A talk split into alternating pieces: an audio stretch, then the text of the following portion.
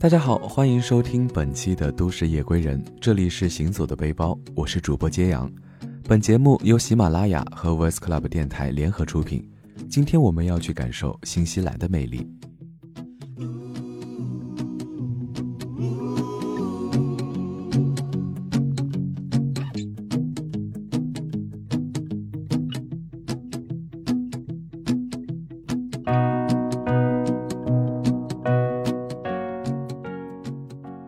前几天刚从南半球的美丽国度新西兰回来，此行出门二十多天，从新西兰最大的城市千帆之都奥克兰出发，途经北岛的农牧业集中地汉密尔顿，火山上的城市罗图鲁瓦，再到南岛的基督城格雷茅斯小镇，最后抵达极限运动圣地皇后镇。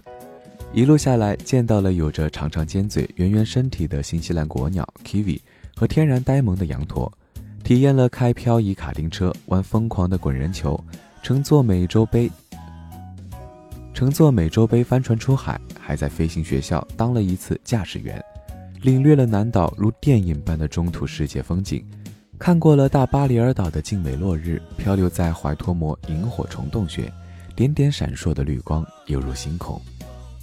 前往新西兰之前，我最好奇的就是毛利人和毛利文化。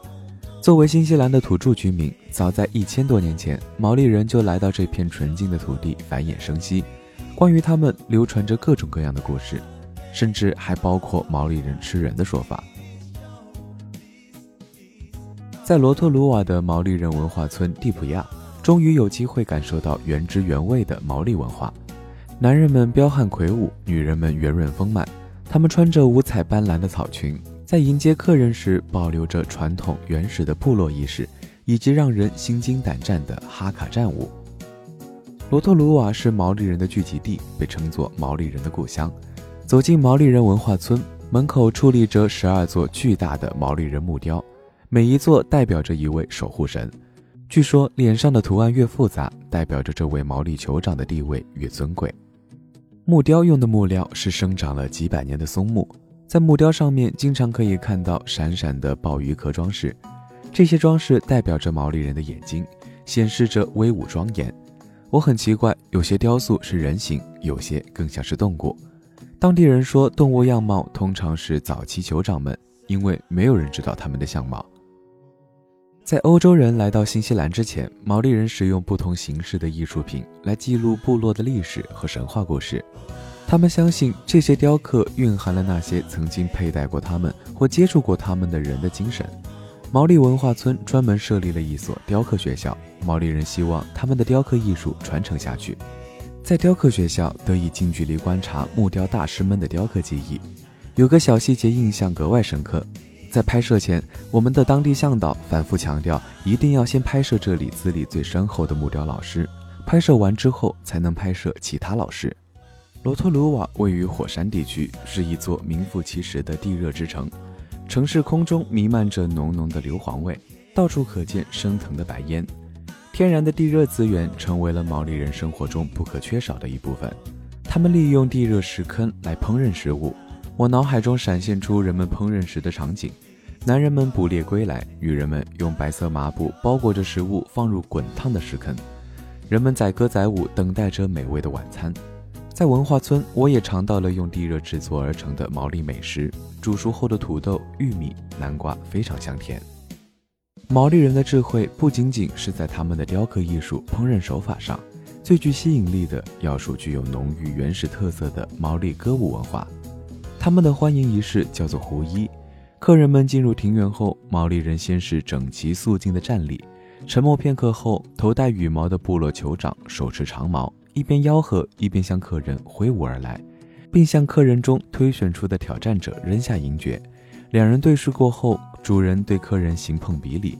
碰比礼是毛利人特别的问候方式，据说这代表着生息的交融。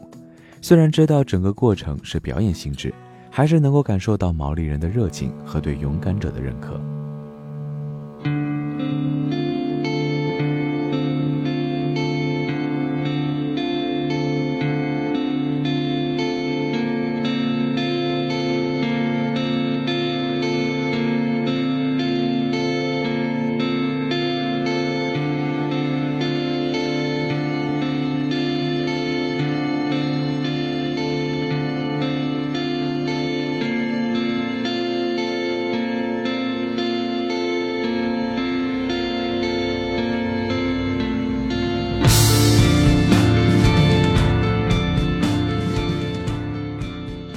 奥克兰是新西兰最大的城市，素有“千帆之都”的美誉。在前往奥克兰之前，看到的每篇介绍奥克兰的文章中，都能看到类似的描述，不由得让我怀疑“千帆之都”是不是有点夸大其词呢？来到奥克兰才知道，“千帆之都”完全是谦虚的说法，“万帆之都”都毫不夸张。奥克兰两面环海，四周是星罗密布的小岛，拥有清澈碧蓝的海水和四季如春的气候。被公认为风帆爱好者的亲密之地。据说，整个奥克兰的帆船总量有几十万之多，在众多港湾里停满了密密麻麻的各式帆船，平均每五个奥克兰人就拥有一艘帆船。扬帆远航的海上活动已经融入到当地人的生活。我问过奥克兰当地人，帆船的价格根据大小和配置，从几十万纽币到上百万纽币不等。对于绝大多数富裕的奥克兰家庭来说，购买一艘帆船就像我们买一辆汽车一样，帆船是他们周末生活必备的交通工具。因为帆船的数量一直有增无减，奥克兰停泊帆船的方式也让我大开眼界。除了将帆船停泊在港口，不少奥克兰人会在自家后院修建一个船库，专门用来停放帆船。在港口还专门修建了大型船库，用来停放船只。当看到像大型车库一样一层层停放帆船和游艇的船库时，我和小伙伴们都惊呆了。奥克兰人不仅是把扬帆远航当做一种生活方式，帆船比赛也是新西兰人引以为傲的运动项目。最著名的帆船比赛当属美洲杯帆船赛。美洲杯帆船赛是世界上最悠久、最特殊的体育冠军杯和极限帆船赛事。它与奥运会、世界杯足球赛以及方程式赛车并称为世界四大体育赛事。能够和真正的美洲杯赛船来一次亲密体验，是很多人梦寐以求的愿望。虽然我不是帆船爱好者，却幸运地进行了一次乘坐美洲杯帆船乘风破浪的超级体验。前往乘坐帆船的码头距离天空塔很近，天空塔是南半球的最高建筑，也是奥克兰的标志。听完美洲杯帆船船员的讲解，卸掉身上多余的物品，就准备出发了。奥克兰的天气也是说变就变，刚刚还是晴空万里，下一刻就乌云密布了。帆船是完全依靠风力前行，而美洲杯帆船在海洋中创造了无动力下的速度神话，因此被称为海洋中的一级方程式。两个小时的体验下来，最深刻的感受就是驾驶美洲杯帆船是对队员体力与勇气、团队配合的最佳考验。我可不是一个称职的船员，试了下摇动绞盘，马上就放弃了。那个需要强大的臂力才行。把握方向盘的是我们的船长。风浪越来越大，一船的人已经开始东摇西晃，帆船颠簸的幅度极大。我几度怀疑自己如果没有抓牢船杆，会不会被甩出去。而真正的船员此刻却依然纹丝不动，看来这项运动比我想象中要困难得多。